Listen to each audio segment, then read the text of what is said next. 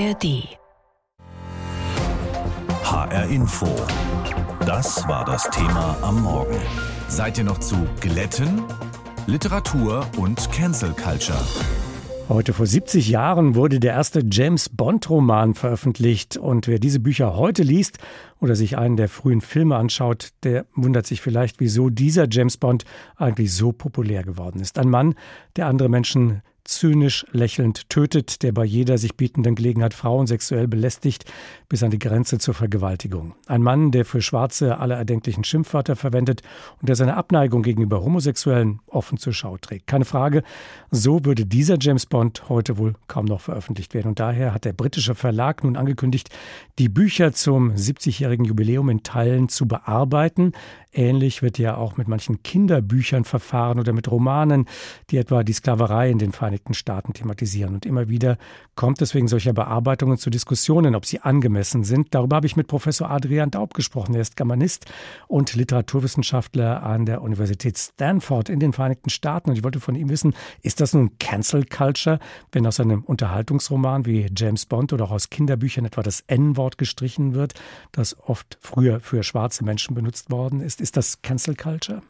Ja, ich halte es für auf jeden Fall eine, eine interessante kulturelle Verschiebung. Sie ist allerdings keine neue. Und das ist eben, was bei Cancel Culture Thematiken immer so mitschwingt, dass man sagt, das, das wird jetzt intensiver. Nicht? Äh, solche Veränderungen an Kinderbüchern und an, äh, an Unterhaltungsliteratur hat es relativ konstant immer gegeben. Und es, wird auch seit, sag ich mal, seit 30, 40 Jahren ziemlich kritisch rezipiert. Also es gibt Menschen, die sich auch vor 40 Jahren darüber aufgeregt haben. Was hat sich denn möglicherweise verändert? Warum ist heute Cancel Culture so ein umstrittenes, viel diskutiertes Thema? Meine These ist, dass es einfach daran liegt, dass wir uns dafür sehr, sehr stark sensibilisiert haben. Und wir haben uns vermitteln lassen über Jahrzehnte hinweg, dass es etwas sehr, sehr Gefährliches hat, wenn ein äh, Verlag ein Buch äh, umarbeitet, äh, umediert und dass es nicht sich um normales Lektorat handelt, wie wir es bei jedem anderen Buch auch akzeptieren würden. Also ich würde eher sagen, wir sind stark sensibilisiert für solche Fragen schon die letzten Jahrzehnte lang, aber jetzt derzeit eben besonders. Ist dieser Wunsch nachvollziehbar aus Ihrer Sicht, historische Kunst oder auch Literatur den ethischen Vorstellungen von heute anzupassen? Ist das ein Wunsch, Betroffene vor Diskriminierung zu schützen? Ja, das ist eine gute Frage. Ich würde da ein bisschen, ich sage das als Autor eines Buches über James Bond und ein großer James Bond-Fan, aber ob ich das als Kunst bezeichnen würde, weiß ich auch nicht. Ähm, also wenn ein Verlag in Ulysses rumfuhrwerken würde, hätte ich schon meine Probleme damit. Nur ist aber Dr. No nicht Ulysses. Und ich würde sagen, und natürlich, das sind Bücher, die ein Verlag verkaufen möchte. Das heißt, da sind die äh, Zielsetzungen nochmal ganz andere. Nicht? Also das andere Beispiel dieses Jahres war Agatha Christie, deren Bücher von ihrem doch sehr, sehr offensichtlichen Rassismus zum Teil eben befreit werden sollen. Und Agatha Christie wurde während ihrer Lebzeit schon umgeschrieben, weil das eben, weil amerikanische Verlage insbesondere sagten, das können wir so nicht verkaufen. Auch im deutschsprachigen Raum hat es ja immer wieder umstrittene Eingriffe in Klassiker gegeben. Das jüngste Beispiel für die Diskussion ist der 1951 erschienene Roman Tauben im Gras von Wolfgang Köppen, in dem das N-Wort viele Male vorkommt. Eine Lehrerin aus Ulm hat öffentlich dagegen protestiert, dass das Werk im nächsten Jahr Abi-Pflichtlektüre werden soll. Köppen soll ja mit seinem Werk und damit eben auch mit dieser zeitgenössischen Sprache gerade die Haltung im Nachkriegsdeutschland, diese rassistische Grundhaltung entlarvt haben. Kann eine Bereinigung eines Werkes auch eine entlarvende Wirkung zerstören? Das glaube ich ehrlich gesagt nicht. Sag mal so, man macht aus James Bond dadurch, dass man das N-Wort rausschneidet, kein, kein wokes Werk. Der Rassismus, der Imperialismus, der in diesen Büchern drinsteckt, der steckt nicht nur in, den, in dem Vokabular drin. Das heißt, als Literaturwissenschaftler würde ich sagen, dass, dass es sehr, für mich sehr erstaunlich wäre, wenn man bei einem Werk wirklich den Gehalt abändert, weil man ein einziges Wort rausschneidet. An welcher Stelle würden Sie denn sagen, äh, ist äh, eine Veränderung eines Werkes ein einfach aus heutiger Sicht angemessenes Lektorat und wo wäre es die Verfälschung eines historischen Buches, eines historischen Werkes? Ja, die Frage ist immer, wie das Buch zur Verwendung kommt, also wofür es da ist. Also ich, es würde mich natürlich stören, wenn ich eine, eine wirklich historisch kritische Ausgabe, also in der wirklich alles drin steht, was der oder die Autorin irgendwann mal geschrieben hat, nicht drinsteht. Die Frage ist nur, ob das dann unbedingt, wie dann in dem Fall in Ulm, unbedingt ein Abiturienten weitergegeben werden muss. Nicht? Also das heißt, für verschiedene gesellschaftliche Funktionen können natürlich verschiedene Versionen eines Werkes existieren. Das ist, glaube ich, auch nicht, nicht besonders umstritten. Deswegen haben wir ja Studienausgaben und sowas. Wäre denn ein Kompromiss zu sagen, wir lassen das Buch in seiner Originalfassung, versehen aber die problematischen Stellen, die problematischen Begriffe mit erläuternden Fußnoten, um sie im historischen Kontext bewerten zu können? Wenn man eine Ausgabe für die Schule schafft, ist das gar nicht schlecht. Ich denke nur, dass eine Fußnote an einem James Bond Buch anzubringen vielleicht doch äh, des Guten etwas zu viel wäre. Andererseits aber klar, ich denke, ein, eine erläuternde, eine einbettende Erklärung ist, eine, ist ein absolut gangbarer, ein absolut gangbarer Weg. Ich lese auch ohne wirkliche Widerrede Bücher, bei denen das nicht gemacht wird.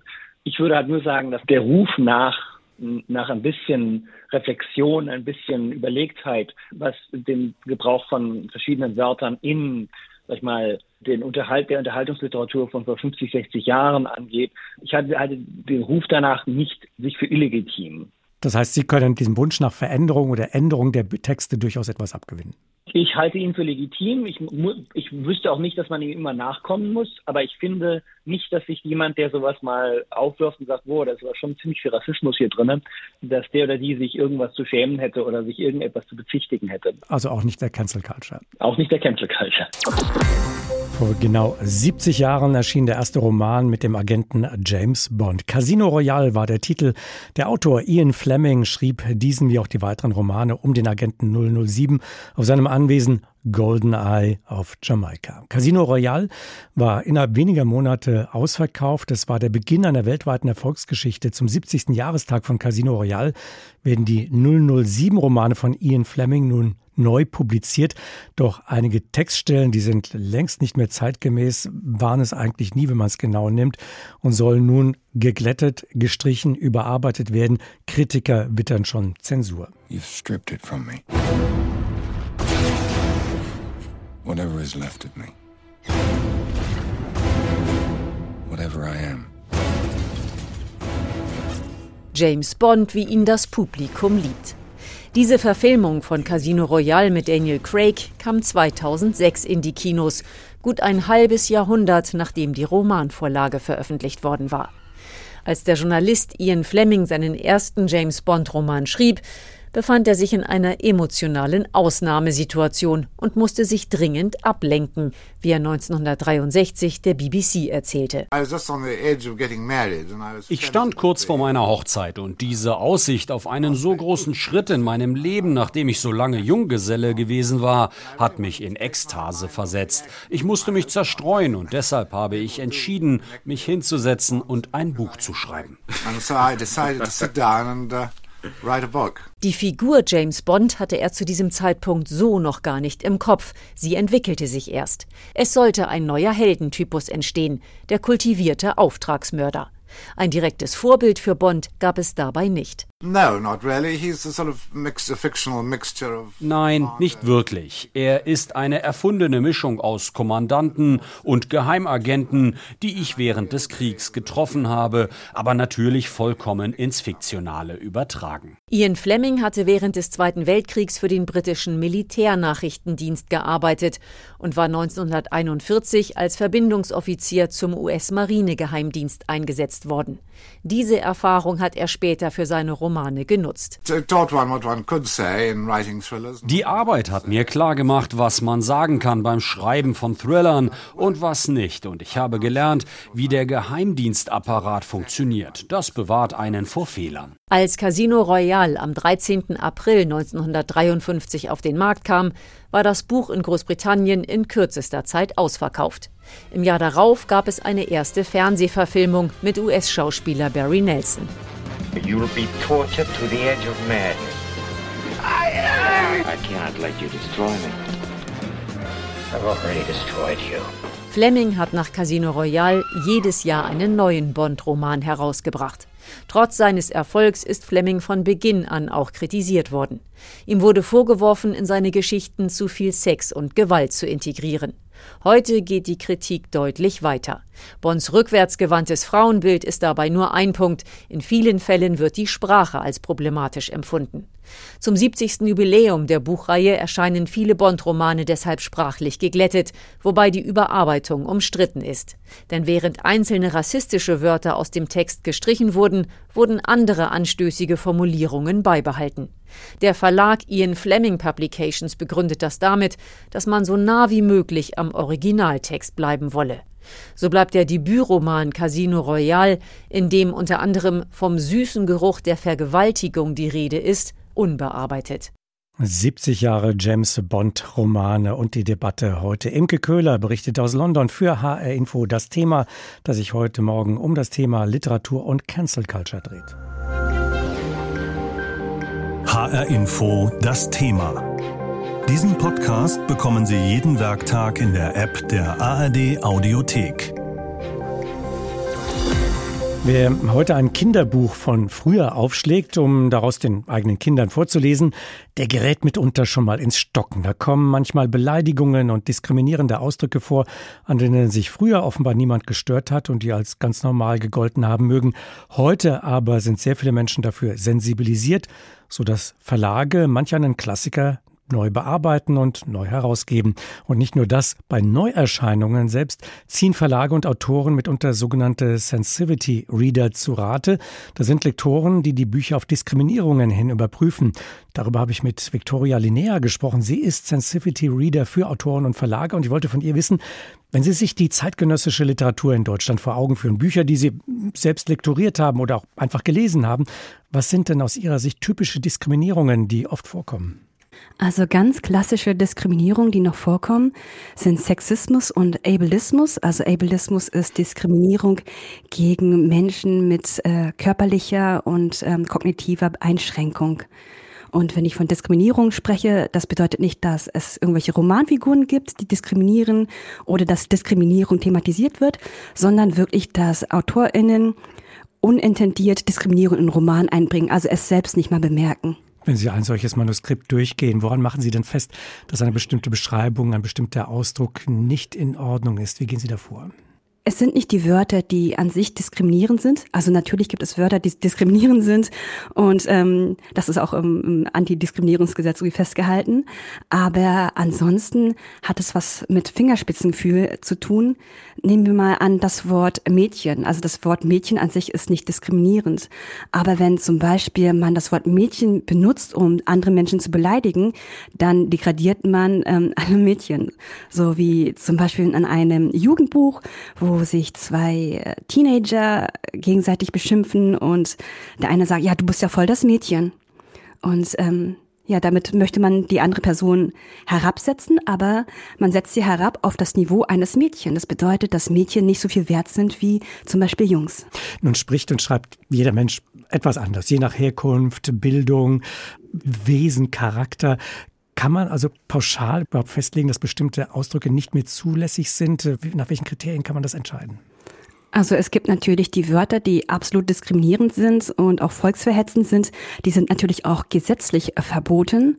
Und ansonsten würde ich äh, sagen, dass man vielleicht einen Schritt zurücktreten kann und die betroffenen Menschen, also die durch diese Wörter diskriminiert werden und in, hinter diesen Wörtern, wo auch jahrhundertelange Gewalt dahinter steckt und auch Mord dahinter steckt, man könnte diese Menschen konkret fragen, welche Wörter sie für sich selbst benutzen möchten und mit welchen Wörtern sie nicht mehr angesprochen werden möchten.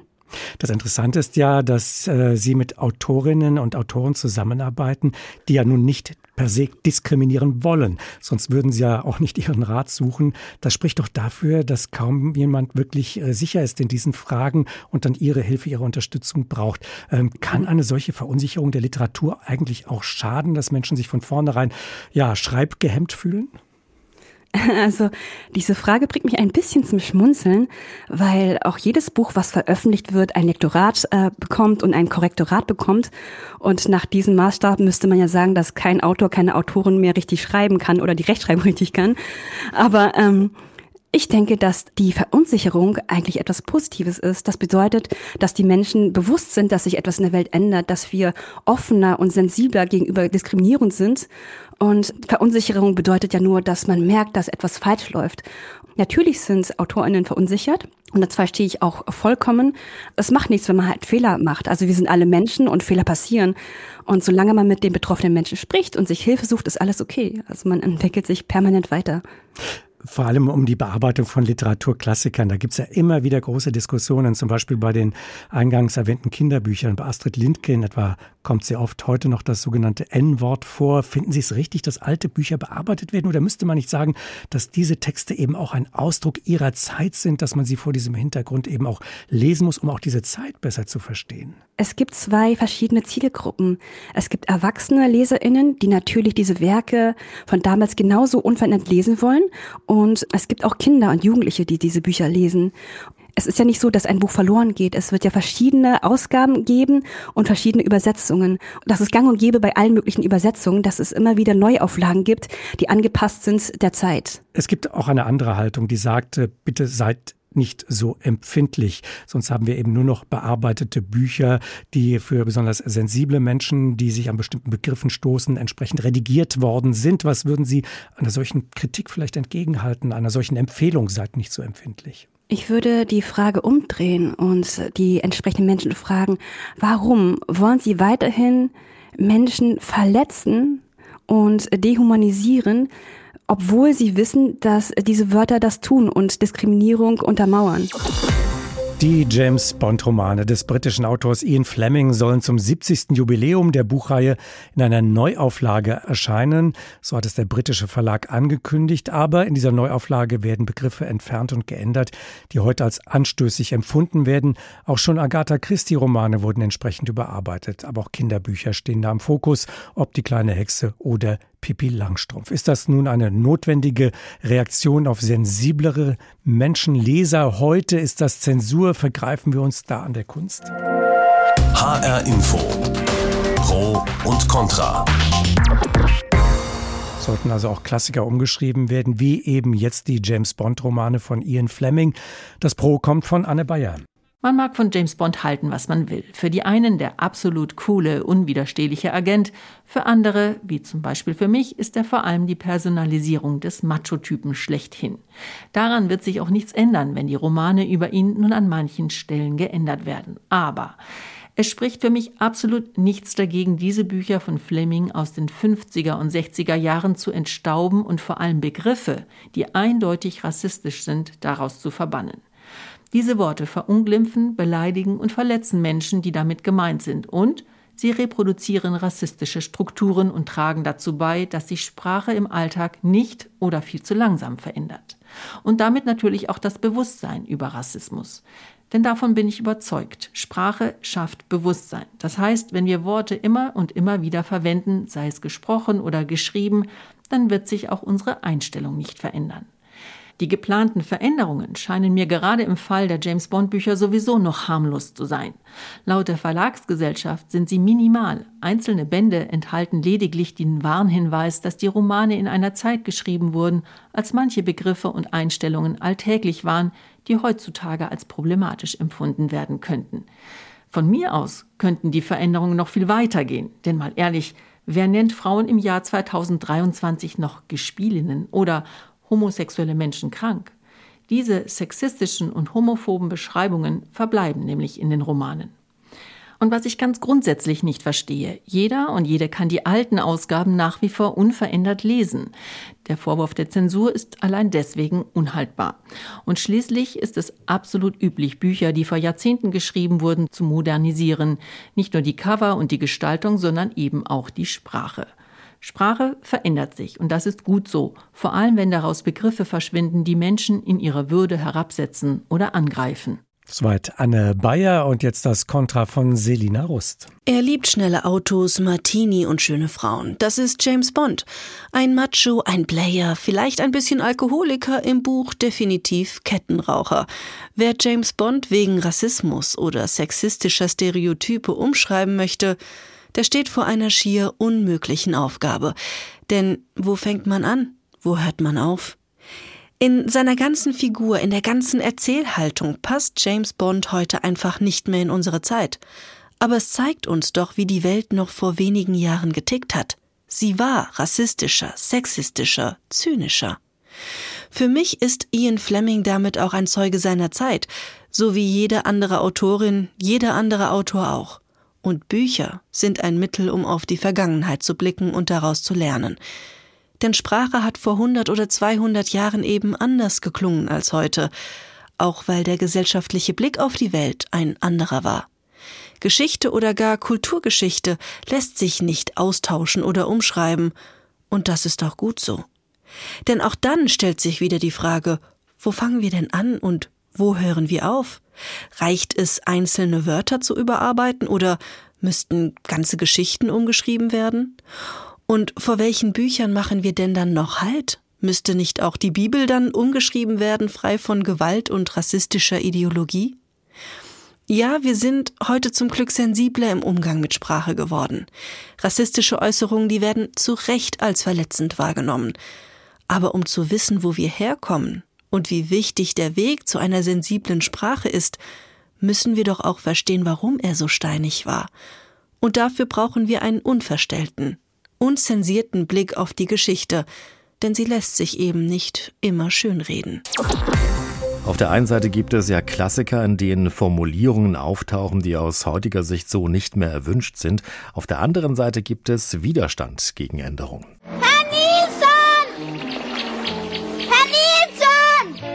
Sie läuft durch dichtes Grün zwischen hohen Palmen hindurch.